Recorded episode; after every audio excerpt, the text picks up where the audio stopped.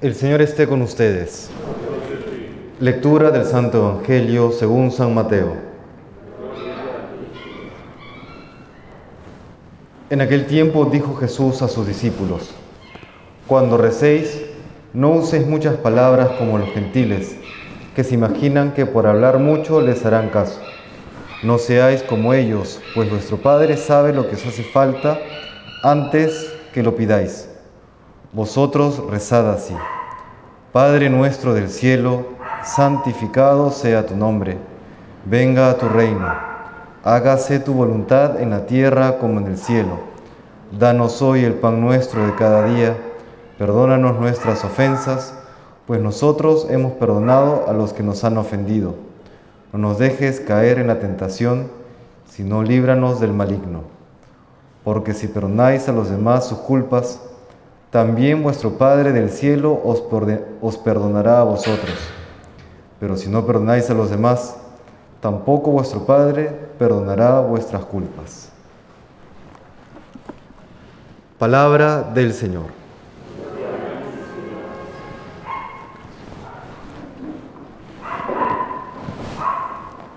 Hemos escuchado en el Evangelio el legado que Jesucristo hace a sus apóstoles de la oración cristiana por excelencia.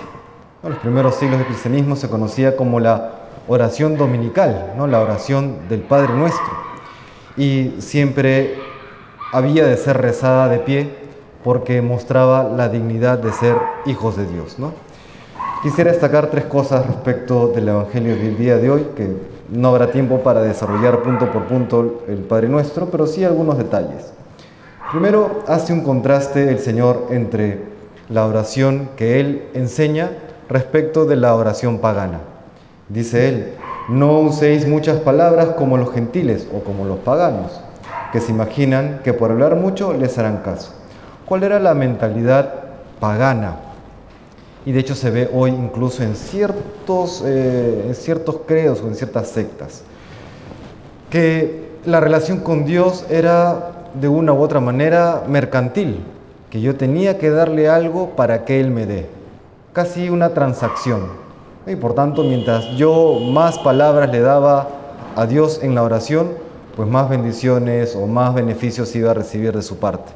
Eso lo vemos también en ciertos, ciertas creencias, por ejemplo en la región de los Andes, en que hay estos, y no solo en la región de los Andes, en que hay estos pagos a la tierra, en que se dan estos pagos a la tierra para que eh, yo encuentre la protección y bendición de parte de Dios para recibir una buena cosecha. ¿no? Es, todo esto es parte, fruto de una mentalidad pagana que nos enseña el Señor, que nuestro Padre Dios ya sabe lo que le vamos a pedir y es más, Él quiere bendecirnos mucho más de lo que nosotros lo queremos, pero que hemos de establecer ese vínculo, esa relación de amor con Él, no tener esa confianza de decirle Padre.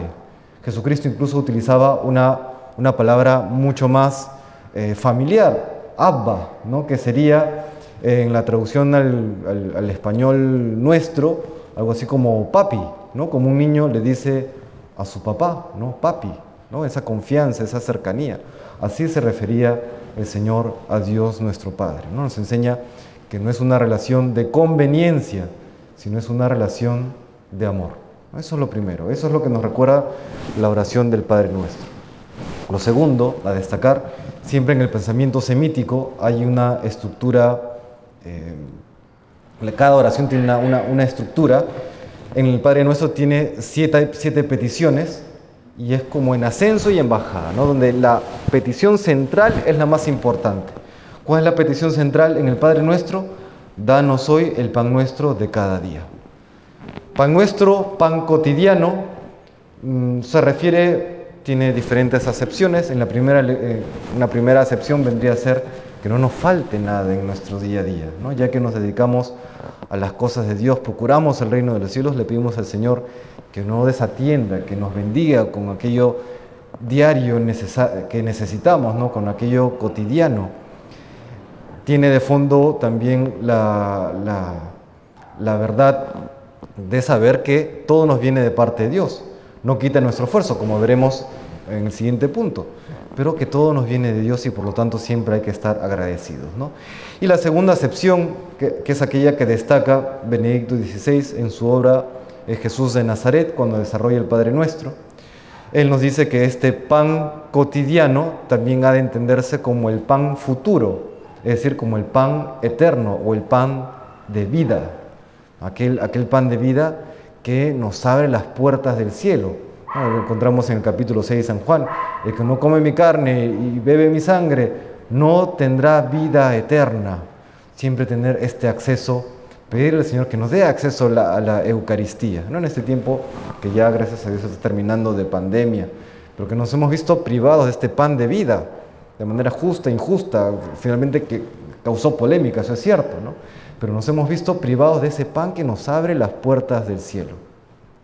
El día de ayer, con pena, despedíamos pues a, Julie Savage, no sé si la conocieron acá en Chiclayo, ¿no? una miembro de las más antiguas eh, del movimiento Avanzada Católica, que ha partido ayer. Hoy me informaba cómo había sido su partida y fíjense que ha sido, podríamos decir que de Dios, ¿no? Se ha ido como Dios hubiese querido y como ella seguramente hubiese querido, ¿no? Estaba en la celebración de su eh, 35 aniversario de docente, ahí con las profesoras del Roosevelt, y en pleno baile, en plena jarana, se nos fue. En plena jarana se nos fue, ¿no? como, como era ella, ¿no? con, alegría, con, sonrisas, haciendo reír a la gente. Así se nos fue Julie, ¿no? Me llamaba una persona y me decía, padre, qué pena, me da qué mala noticia. ¿no? Y yo decía, bueno, la, la mala noticia es relativa, porque se ha ido en gracia, porque ha sido como ella quiso irse, se ha ido con una sonrisa. Y sabemos que ya estará junto a Dios, ¿no? No la canonizo en vida, eso no lo puedo hacer, pero sí hay una certeza moral de que ya está junto a Dios. Y si no, ya pronto, pronto llegará al reino de los cielos, ¿no? ¿Por qué? Porque ella accedía a este pan de vida constantemente, ¿no? Una vida de gracia. El pan de la palabra y el pan de la Eucaristía. ¿no? Son las dos cosas que recibimos en la Santa Misa. Entonces, este pan cotidiano, este pan de vida eterna, este pan futuro, le pedimos al Señor que nunca nos falte y, lo tercero que nos recuerda hoy este Evangelio, dice el Señor, y es como un comentario a la oración del Padre Nuestro por el mismo Jesús.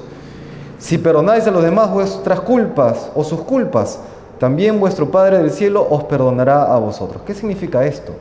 Que la petición a Dios nuestro Padre implica también una colaboración humana. No es Señor, perdóname, ¿no? y nada más, él te dice, te perdono, pero tú perdona, ¿no? Y porque perdonas, te perdono. Es decir, todo aquello que pedimos al Padre, que sea santificado su nombre, que, se haga su voluntad en, la tierra, que nos dé el pan cotidiano, que, nos libre del mal, que nos libre de las tentaciones, ¿no? que no nos deje caer en las tentaciones. Todo eso implica también una colaboración nuestra. Entonces, eso nos recuerda hoy el Señor a través de este legado eh, de la oración dominical, la oración cristiana por excelencia. Primero, que tenemos un Dios Padre que nos ama y que no hay que establecer una relación mercantil con Él, transaccional, sino una relación de amistad, de amor. segundo, le pedimos aquella oración central del Padre Nuestro, el pan cotidiano, que no nos falte lo que necesitamos en nuestro sustento diario, porque queremos glorificarte, Señor, pero necesitamos también que nos ayudes en nuestro día a día y que al mismo tiempo que no nos falte ese pan de vida eterna que es lo que nos abre las puertas del cielo. Y por último, que sepamos ser responsables con aquellos dones que Dios nos ha dado, es decir, saber, si le pedimos a Dios, saber que también nosotros tenemos que colaborar con aquello que le pedimos al Señor. Que Dios nos conceda estas gracias que hoy le pedimos.